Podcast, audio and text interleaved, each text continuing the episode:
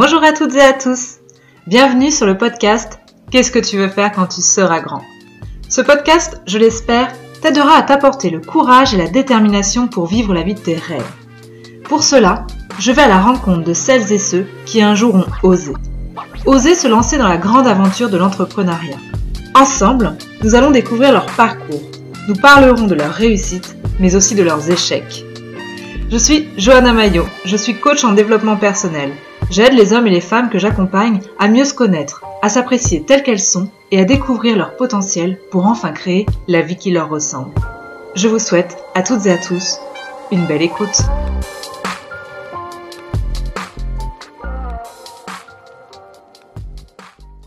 Salut Ambre Salut Jo Je suis très heureuse de te recevoir aujourd'hui et surtout de commencer ce projet avec toi.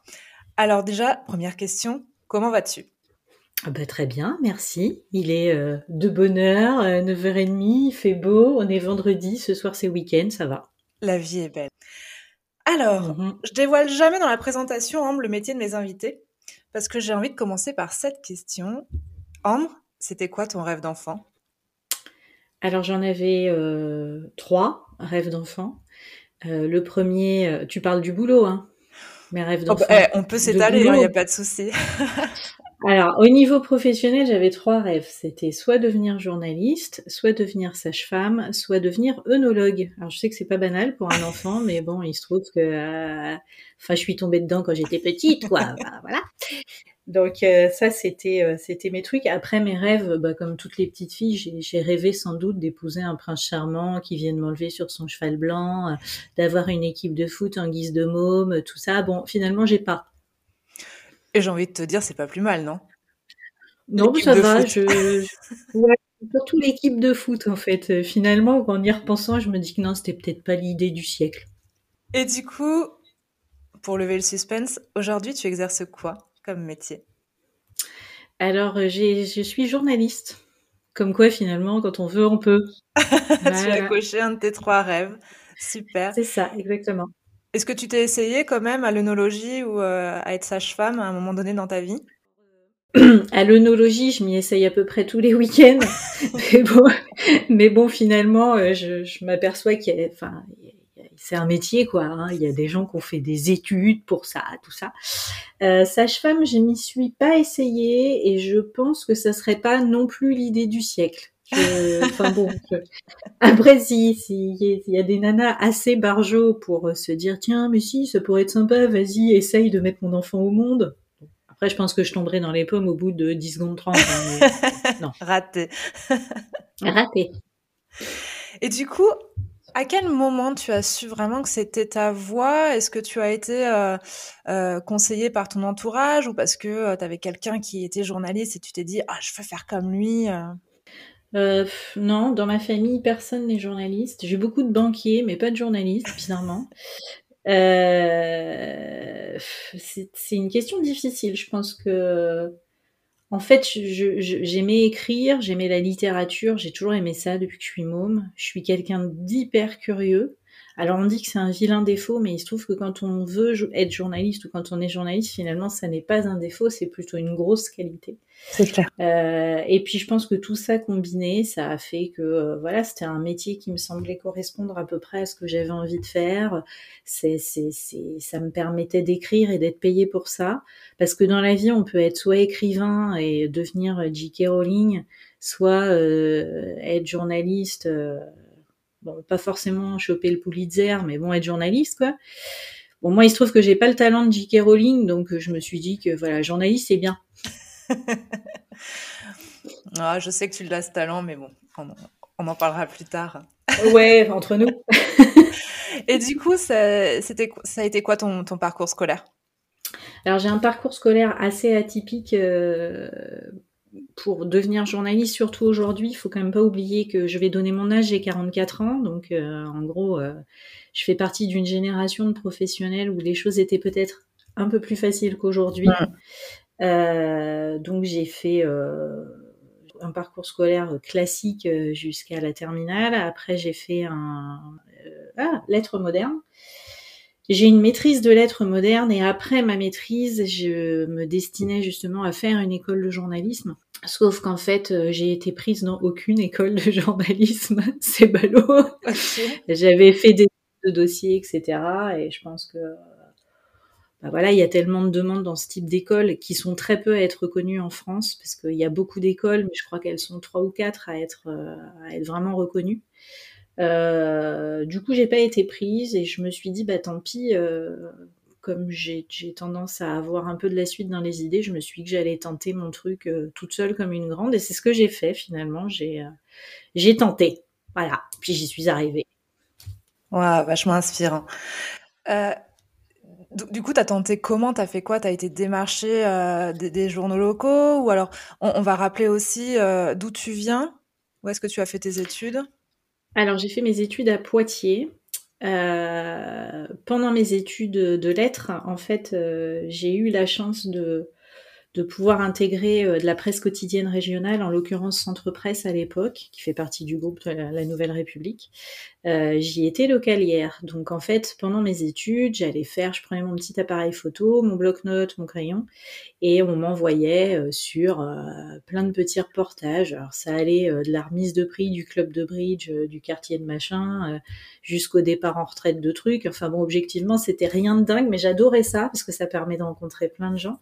Et puis ça me permettait surtout de mettre un premier pied dans ce métier que je voulais faire et de l'approcher réellement. Quand j'ai eu terminé mes études et que donc euh, je n'ai pas eu envie de poursuivre euh, dans la voie de, de l'université, je suis montée à Paris. c'est con ce que je dis, mais en même temps, c'est exactement ça. Parce que je me disais que je pouvais difficilement exercer ce métier si j'étais pas au plus proche des rédactions. Et en montant à Paris, euh, bah, en fait, j'ai eu beaucoup de chance. J'ai rencontré des gens, j'ai j'ai forcé des portes, j'ai été pendant quelques mois euh, attachée de presse en stage, je n'étais pas payée, hein, euh, dans une agence de presse parce que je me disais qu'à défaut de travailler dans une rédac, bah, au moins je pouvais euh, approcher ce monde-là.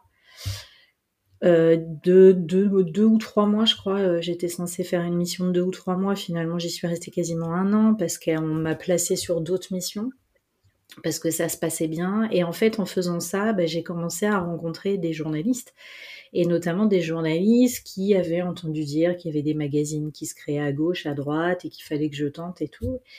Et puis, bah, c'est ce que j'ai fait. J'ai poussé des portes. J'ai fait le pied de grue euh, à l'époque chez Libé aussi, parce que je m'étais mis en tête que j'allais écrire pour eux.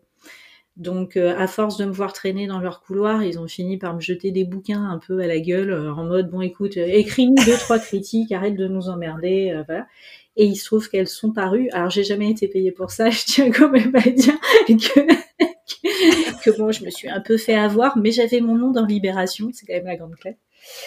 La classe.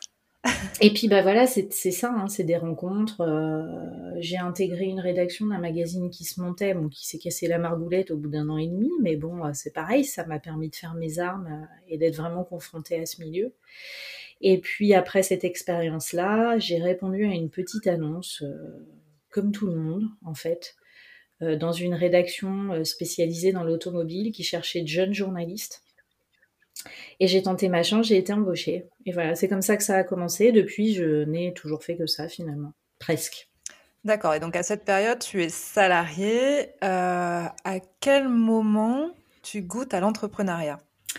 Alors j'ai goûté à l'entrepreneuriat en deux phases, moi. Euh, la première, pour des raisons purement familiales, j'ai eu un moment dans ma vie où j'ai eu envie de quitter Paris, qui était plus une ville pour moi, trop speed, trop, trop de stress, etc. Euh, et j'ai eu envie de faire autre chose. J'adorais mon métier, que j'aime toujours par ailleurs, mais j'avais envie de goûter à autre chose. Donc ces événements familiaux et cette envie d'aller voir ailleurs, ça m'a poussé à créer avec une de mes meilleures amies euh, une entreprise dans le commerce équitable qui, alors là, pour le coup, n'avait rien à voir avec ce que j'ai toujours fait. Euh, on est revenu s'installer dans la région parce qu'elle est de Rochefort, donc Charente-Maritime, moi de Poitiers. On est du coup revenu s'installer à La Rochelle, où je suis toujours aujourd'hui. Euh, cette entreprise, c'était une super aventure, mais bon, c'est une aventure qui n'a pas été couronnée de succès, hein, même si on s'est éclaté. voilà, on a fait plein de trucs. Ça a duré deux ans et demi.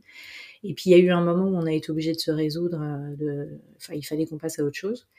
Euh, j'ai trouvé, euh, parce que faut bien manger, hein, J'ai trouvé une petite, euh, enfin un petit boulot. Au départ, pareil, c'était un petit CDD dans une boîte à La Rochelle qui faisait du marketing et de la com et qui organisait des événementiels pour les entreprises. Je crois que tu la connais, Jo, d'ailleurs, cette entreprise. Je crois. donc j'ai été embauchée au début, pareil, en CDD, puis finalement ils m'ont fait un CDI. Voilà, j'y suis restée pareil deux ans et demi, trois ans. Et cette entreprise s'est de nouveau cassé la margoulette et sentant le vent tourner, je me suis dit que c'était peut-être bien de renouer avec mes premiers amours, sachant qu'en réalité, je n'avais jamais vraiment quitté euh, le truc parce que je faisais euh, deux trois piges de temps en temps. Euh, j'étais toujours en contact avec les rédactions et les journalistes avec lesquels j'avais travaillé au préalable à Paris. Ce qui fait qu'en fait, j'ai jamais lâché le fil et quand je leur ai expliqué que je voulais monter ma structure pour pouvoir faire des piges et travailler en freelance, ben, ils m'ont tous suivi. J'ai eu du bol parce que, parce que je pense que tout le monde n'a pas cette chance-là d'avoir des gens derrière. Mais euh, ils m'ont tous suivi et du coup, euh, ça va quand même. Euh, enfin, je regardais, ça va quand même faire 8 ans, quoi. C'est un truc de fou. Ça rajeunit pas. Et du coup, sur ces 8 ans ou tes autres expériences pro, c'est quoi ta plus belle réussite? Ça, c'est une question qui est super difficile. Bah, en fait, comme j'ai eu. Enfin, c'est marrant parce que j'ai quasiment, globalement, dans ma vie professionnelle, j'ai quasiment toujours fait le même métier. Alors, à des niveaux différents, de, manières différentes. Et pour autant, j'ai l'impression d'avoir eu différents, différentes étapes de réussite. Je sais pas comment t'expliquer ça. J'ai pas. Euh, alors ma réussite, c'est vrai que si je m'en tiens, si si si je te réponds de manière purement égocentrique, euh, bah, je vais te dire que ma principale réussite, c'est euh, d'avoir réussi à faire ce que j'avais envie de faire quand j'étais môme. Parce que je, pense bah aujourd'hui que c'est un vrai luxe. D'ailleurs, je pousse ma fille à. Elle pourra bien faire ce qu'elle veut, euh, boucher, charcutier, euh, maçon ou styliste, je m'en fous du moment qu'elle aime ce qu'elle fait. Parce que c'est vrai que se lever le matin en se disant qu'on fait un truc qu'on aime, je, m'aperçois à quel point il y a des. Enfin, la majorité des gens, c'est pas leur cas. Et et franchement, ils sont chier, quoi. Ouais. Donc ça, c'est ma plus grosse réussite. Ah bah, c'est pour ça qu'on est là aujourd'hui, hein, c'est d'essayer de leur, leur insuffler de la confiance en eux pour euh, réaliser leurs euh, rêves et, euh, et sortir un peu de la vie étriquée dans laquelle malheureusement on, s'enferme. Bah oui, c'est ça en fait le souci, c'est que on nous colle tellement la pression pour euh, faut que tu aies un boulot, faut que tu payes tes impôts, faut que tu t'achètes une maison, faut que tu élèves tes gosses, faut machin, enfin bon bref, faut de l'argent. En fait, c'est con, hein, c'est bassement terre à terre, mais c'est exactement ça. Sauf qu'on finit par oublier quelles sont nos vraies envies. Tout ça pour euh, payer ses impôts et tout ce qui va avec. Et c'est bien dommage parce qu'on s'aperçoit que, enfin, globalement, euh, on, passe quand même l'essentiel de notre vie d'adulte à travailler. Et, euh, on a peu, on, on s'aperçoit, enfin là aujourd'hui avec les contraintes sanitaires qu'on a depuis un an, on s'aperçoit à quel point sans vie sociale, enfin, couper tous ces liens sociaux, il nous reste plus que le boulot. Et si on se fait chier dans le boulot, enfin là. Donc, si pour répondre à ta question, ma plus grande réussite, c'est d'avoir réussi vraiment à faire ce que je voulais faire, mon, voilà. Et puis, euh, et puis, euh, puis voilà, c'est déjà pas mal. C'est une belle réussite. Et alors, euh, chose dont on parle très peu et pourtant, je trouve que c'est primordial. Au-delà de la réussite, ce sont les échecs. J'imagine que tu en as connu beaucoup. Alors, quels ont été tes principaux échecs et comment tu euh, t'en es relevé, et, euh, ou si tu t'en es relevé d'ailleurs? Alors, je pense que mon principal euh, vrai gros échec, ça a été la création de, mon entreprise avec ma copine Béa, quand on est revenu dans la région et, et qu'on avait créé ça, on y croyait à mort. Je pense que notre notre, euh, enfin, ce qui, ce qui a fait que ça s'est cassé la figure, il y, a, il y a deux raisons. La première, c'est que le commerce équitable, il faut partir du principe que nous, on s'est lancé là-dedans il y a plus de dix ans. Et qu'il y a plus de dix ans, le commerce équitable, les gens ne savaient même pas vraiment ce que ça voulait dire. Euh. Sorti euh, du café Max Avelar, euh, équitable, ça leur parlait pas beaucoup, quoi. Donc bon, déjà là, on était peut-être un peu trop précurseurs entre guillemets, et du coup, voilà, ça c'était la première chose. La deuxième chose, on a eu euh, ouais, on, a un peu euh, eu les, l'outrecuidance de croire que euh, on avait besoin de personne pour y arriver. Pas besoin d'aller voir de business angel, pas besoin d'aller voir les banques, on s'en sortirait très bien toute seule, sauf que ben non, évidemment que non. Quand on crée, nous on avait créé une SARL, hein, on n'était pas parti en micro-entreprise en mode on va y aller doucement. Non, on a fait le truc super haut tout de suite, en toute humilité, tu vois. Et puis. Euh, et toute seule. Et toute seule. Et, et, et ben voilà, forcément. Euh, donc on payait nos fournisseurs, on payait euh, nos charges, nos machins, sauf que ben, du coup, on se payait pas nous du tout. Et, euh, et on n'avait droit, euh, ni elle ni moi, à quoi que ce soit, pas de RSA, pas de chômage, que dalle. Et euh, voilà, et le plus gros échec, ça a été euh, peut-être justement de manquer d'humilité et, et de pas se dire à un moment, euh, tu peux pas toute seule, bah va chercher quelqu'un d'autre. Ça, voilà, c'est, je pense que si c'était à refaire, on le ferait justement différemment. Donc voilà, et la façon dont, on s'en est sorti, bah, c'est comme tout, hein, quand tu as touché le fond de la piscine, il y a un moment où euh, bah, tu rebondis un petit peu. Moi j'ai la chance d'avoir un enfant, et je dis j'ai la chance parce qu'en fait quand on a un gosse, euh, dans ces conditions-là, en fait, on réfléchit pas trop. C'est-à-dire que bah, le gosse, il faut qu'il bouffe, il faut qu'on l'habille, il faut qu'il vive normalement, il faut pas qu'il souffre de la situation. Donc euh, bah, très vite en fait, euh, je me suis remobilisée en me disant bah voilà l'entreprise se casse la margoulette, c'est pas grave. J'ai beau avoir fait des études, j'ai beau avoir une vie de dingue quand j'étais à Paris, quand j'étais journaliste intégrée dans des rédacs, bah tant pis pour mon ego en fait. Je vais faire comme tout le monde. S'il faut que j'aille bouffer, au, enfin bosser au McDo, bah j'irai bosser au McDo. Et c'est ce qui s'est passé. Et à aucun moment je regrette de l'avoir fait. Enfin je veux dire, je suis pas la seule à l'avoir mmh. fait. Euh, encore une fois, moi, mon truc, c'est quand on veut, on peut. Et objectivement, je pense que c'est vrai. Quand on veut, on peut. Faut sauter les doigts, c'est tout, quoi. pardon, c'est pas très joli. Et selon toi, c'est quoi la plus grande qualité que doit développer un entrepreneur? Faut qu'il reste mobilisé, je pense, toujours. Même si euh, même si clairement, c'est comme pour tout, euh, des fois on a des super surprises et des trucs qui se passent super bien. Le lendemain, on va, un peu se prendre une porte dans la gueule et voilà. Mais il faut rester mobilisé, il faut jamais lâcher l'affaire, jamais, jamais, jamais, jamais. Voilà, c'est le meilleur moyen de, je pense, d'avancer. Après, c'est mon avis, hein. je sais pas comment font les autres, mais c'est mon avis. On découvrira au fur et à mesure des podcasts. Et du coup, on dit souvent que euh, la vie d'un entrepreneur, ce sont des montagnes russes. Toi, après huit ans de parcours, t'es toujours dans, un super manège ou euh, c'est un peu plus calme? Ah non, c'est toujours pareil. C'est toujours pareil. Ça, faut y être prêt aussi. Hein. C'est-à-dire que euh, la vie n'est pas un long fleuve tranquille. Alors la vie d'un entrepreneur, encore moins, clairement. non, non, non, c'est toujours les montagnes russes. C'est-à-dire qu'en fait, en plus, ce qui s'est passé là avec la Covid, c'est que je pense que tu tu mesures à quel point ton, ta situation est précaire. Et ça aussi, il faut y être prêt. C'est pas toujours évident psychologiquement de se dire, alors voilà, je fais un truc que j'aime, c'est vrai. Euh, tous les jours, je m'éclate. Euh, tous les jours, euh, je pars à la pêche aux nouveaux contrats, aux nouveaux clients. tous les jours, je taffe en faisant un truc que j'aime vraiment, c'est super. Mais à tout moment, ça peut s'arrêter et t'as pas de filet de sécurité. Parce que nous, et c'est dégueulasse d'ailleurs, parce que quand tu vois le nombre d'entrepreneurs en France, tu dis que c'est quand même pas complètement normal, mais un entrepreneur qui soit auto, en SARL, en SASU, en tout ce que tu veux, il a zéro filet de sécurité.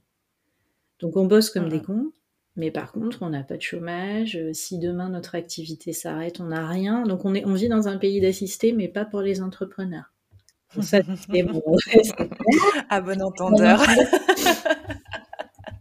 Donc voilà.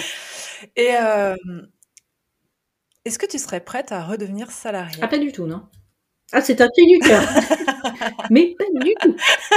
Non, non, même pas en rêve. Non, non, je peux plus. Donc, euh, ouais, donc c'est un, parcours, il y, a, une précarité, comme tu l'as dit, c'est euh, mouvementé, mais, euh, mais comme tu kiffes, pour rien au monde, tu, tu redeviendrais salarié. Et, et qu'est-ce qui te dérangerait le plus dans le salariat, là, aujourd'hui? Les patrons non, en fait, Ils sont pas tous non, non, non, non, c'est vrai que là, j'abuse un peu, je fais des raccourcis. ce qui, ce qui me plairait pas, en fait, je pense, c'est d'avoir quelqu'un au-dessus de mon épaule, quel qu'il soit, pour me dire euh, faut que tu arrives à telle heure, faut que tu repartes à telle heure, il faut que tu fasses ci, il faut que tu fasses ça. Ça, ça me fait chier. Ça fait huit ans que que, que, que, je gère ma vie comme je l'entends, parce que la vie d'entrepreneur, ce sont des montagnes russes, c'est vrai, mais c'est aussi une grande part de liberté. Alors, cette liberté a un prix, ça c'est sûr, mais enfin, je veux dire, c'est quand même super de pouvoir se dire, euh, tiens, bah aujourd'hui, euh, j'ai pris un petit peu d'avance sur mon activité, j'ai pas envie de bosser, il fait beau, je vais pas bosser, et je ne dois rien à personne. Voilà. Mmh, mmh, mmh. après, c'est une question d'organisation. Euh, tu as des gens qui ont plus d'aptitude que les autres à s'organiser, à travailler, euh, enfin, à s'imposer euh, une sorte de dictature dans sa tête pour que les choses soient bien réglées. Mais euh, voilà, après, non, travailler pour quelqu'un. Euh, la seule chose qui me manque finalement dans le salariat, c'est les relations euh, humaines avec les collègues de boulot et les discussions à la con à la machine à café, quoi. Mais enfin bon, sinon, ça ne tu dois être rassuré en ce moment, ça n'existe plus. C'est ça, c'est ça. C'est-à-dire qu'ils sont pareils. Mais ça me fait marrer hein, d'ailleurs, parce que tu as des tas de gens qui avaient jamais fait de télétravail de leur vie, qui découvrent euh, les, les, joies et les désespoirs du télétravail. Moi, ça fait huit ans que je fais ça, donc en fait, si tu veux, j'ai pas l'impression, ça n'a pas changé grand-chose à ma vie, hein, là, clairement. Euh, en tout cas, pas pour la partie pro. C'est clair. Est-ce que tu aurais un ou deux conseils à donner à ceux euh, ou celles qui hésitent encore à se lancer? Alors là aussi, hein, j'ai pas réfléchi à la question avant, donc des conseils? Bah, je pense qu'il faut, ouais, des conseils, c'est, de se dire que dès lors qu'on a envie de se lancer, enfin, quand l'envie est là, c'est qu'il y a une raison. Elle n'est pas arrivée là par hasard, en fait. Donc il faut, faut l'exploiter, faut tirer le fil euh, jusqu'au bout, plutôt que de se dire ouais non, euh, c'est une idée, une envie comme ça, mais ça sert à rien. Parce que si elle est présente, c'est qu'elle a une raison d'être présente, cette envie. Donc voilà, tirer le fil jusqu'au bout. Après, euh, c'est possible, c'est possible, c'est pas possible, tant pis, quoi. Mais voilà, ça, c'est mon premier. Mais tenter. ouais. Mon premier conseil, c'est ça.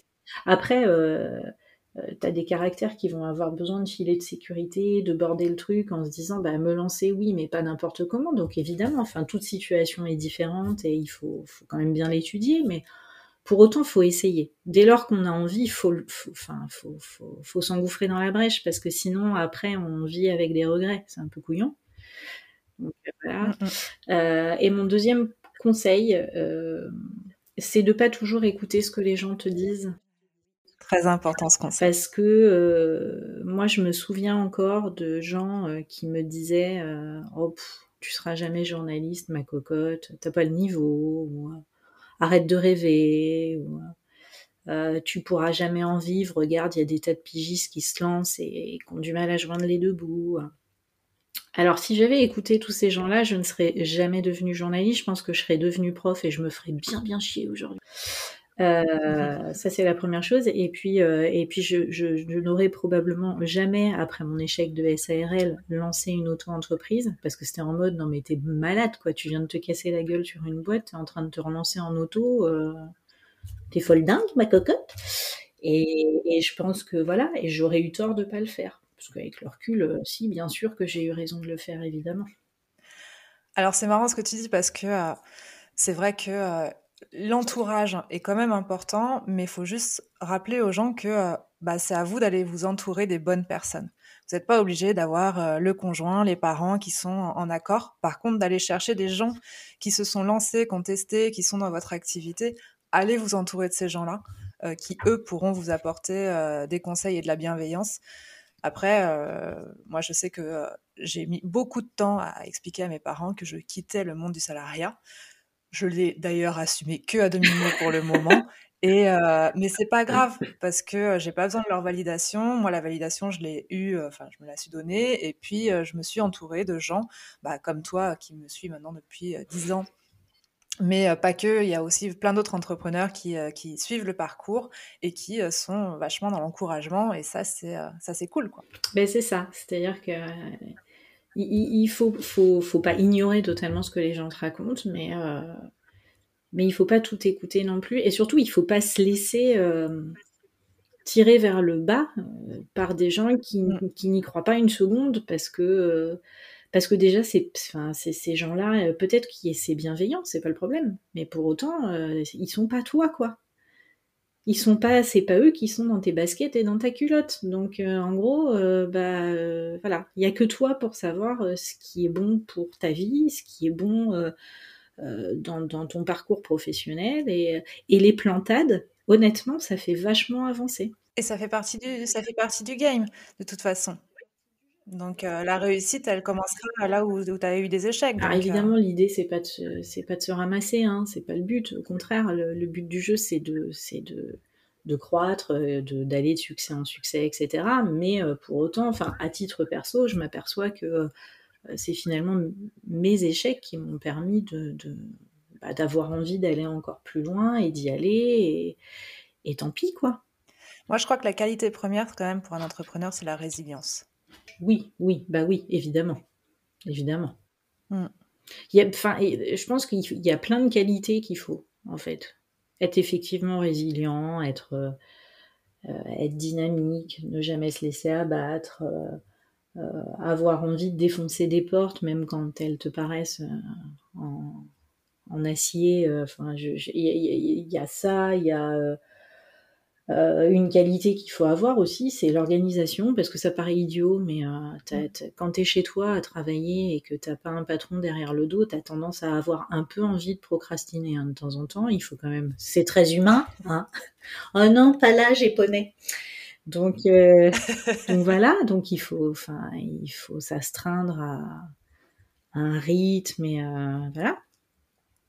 Donc il y a plein de qualités, ouais, qu'il faut clairement. Mais quand ça roule. Et justement, j'aimerais revenir sur la procrastination. Est-ce que. Euh, enfin, moi, je me dis, faut, faut aussi s'autoriser à le faire et pas culpabiliser. Et, euh, mais par contre, avoir aussi cette organisation et cette rigueur derrière pour se dire, ok, enfin, aujourd'hui, euh, j'ai pas l'énergie pour. Bon, bah, par contre, je m'engage sur cette deadline et je sais que je me mettrai un coup de collier demain, quoi. C'est un peu comme ça que tu fonctionnes exactement. aussi. En fait, ça dépend. C'est-à-dire que tu, tu, tu sais euh, par habitude euh, ce que tu as à faire, euh, quels sont les délais. Moi, dans mon, dans mon boulot, j'ai des deadlines à respecter parce qu'il y a des bouclages. Alors évidemment, c'est pas moi qui décide des dates de bouclage, donc je suis obligée de rendre mes articles et mes dossiers à des dates très précises. Soit je m'organise avant et youpi, j'arrive à les rendre parfois un peu en avance et auquel cas, les deux jours qui suivent, je glande soit euh, bah non, mais c'est de ma faute. Enfin, je veux dire, il y a un moment où euh, quand tu travailles pour toi, toutes les décisions que tu prends, tu ne les dois qu'à toi. Donc tu te mets à la bourre dans ton boulot, c'est parce que tu as voulu glander et puis tant pis pour toi, voilà. Euh, mais, euh, mais voilà, après, en termes d'organisation, si tu es bien réglé dans ton taf, oui, euh, procrastination, faut pas s'en empêcher, parce que c'est vrai qu'objectivement, c'est très agréable, hein, c'est très très agréable. Alors c'est pas toujours, pour ma part, je, malheureusement, j'ai pas toujours le temps de procrastiner, mais quand ça m'arrive et que j'ai le temps d'aller boire un café avec une copine, bon, quand on sera plus confiné, mais euh, ou de faire des choses comme ça, ben, en fait, tu t'aperçois que c'est deux heures dans une journée et que ça fait quand même vachement bien. Ça, c'est clair. C'est quoi pour toi la journée parfaite? La journée parfaite? Dans le boulot, tu veux dire? Ouais, dans le boulot. Enfin, quand tu t'organises et tu dis, ouais, c'était une super journée. Alors, euh, ça va être de me lever le matin et euh, de me mettre au boulot pas trop trop tard parce que mes horaires font que euh, pendant deux heures, entre 8h30 et 10h30, je suis pas trop emmerdée par le téléphone, les mails et tout. Alors ça c'est cool, j'aime bien, c'est des moments calmes. Après 10h30, 11h, je vais me boire mon petit café en fumant ma clope, ça c'est cool aussi, c'est mon moment. Donc euh, je m'octroie 10 minutes, après je reviens bosser. Et en général, les journées où je me dis, j'ai passé une bonne journée, c'est quand... Euh, j'ai réussi à boucler un, voire deux dossiers en même temps parce que j'ai des dates de bouclage. Je pense que mes clients se passent le mot, c'est toujours au même moment. c'est jamais genre avec une semaine de décalage, non. Donc ça, et puis, euh, puis une bonne journée, ça va être euh, un coup de fil euh, où je vais apprendre un truc de fou que j'attendais plus depuis des années. Ça m'est arrivé hier. Et, voilà, et en fait, du coup, tu te dis, euh, enfin, tu finis ta journée en te disant, ah, punaise, mais euh, alors non seulement j'ai passé une bonne journée parce que j'ai vraiment rempli mes tâches, j'ai fait mon boulot, c'était cool, j'ai écrit mes papiers sans me faire chier, c'était fluide, c'était top, euh, voilà. Et en plus, je suis sur un petit nuage parce que il vient de m'arriver un truc, enfin, je, je, je, sais pas si si j'ai rêvé ou pas. Et c'est uniquement pro, hein. Mais voilà, du coup, ça t'ouvre de nouvelles perspectives, de nouvelles envies. Euh, voilà. Et ça, c'est ça, c'est génial. Et c'est vrai quand t'es euh, quand t'es à ton compte, c'est souvent des trucs. Euh, Enfin, ça t'arrive régulièrement, tu vois, d'avoir un client qui t'appelle en proposant un nouveau truc. Bon, bah voilà, après, des fois, c'est des trucs chiants. Mais des fois, c'est des trucs, des fois, c'est des trucs qui sont super intéressants et où tu te dis, ah ouais, il y a gros enjeux, il y a gros challenge, mais c'est top, quoi. C'est quoi ton leitmotiv? Bah, C'est ce que je te disais tout à l'heure, je pense, quand on veut, on peut. Voilà. Puis c'est pour tout, hein, même dans ta vie, euh, même dans ta vie. Quand on veut, on peut. Alors évidemment, faut pas y aller en mode bourrin. Hein. Tu vois, il y a un moment. Ah, mais euh, mais euh, voilà, selon les circonstances, tu peux bourriner ou pas. mais non, ouais, si, c'est un vrai leitmotiv. Et je te dis que j'applique pro, perso, et que j'essaye de faire appliquer à ma fille parce que je suis certaine que quand on veut, réellement, on peut. Voilà. Ouais, je te rejoins assez là-dessus.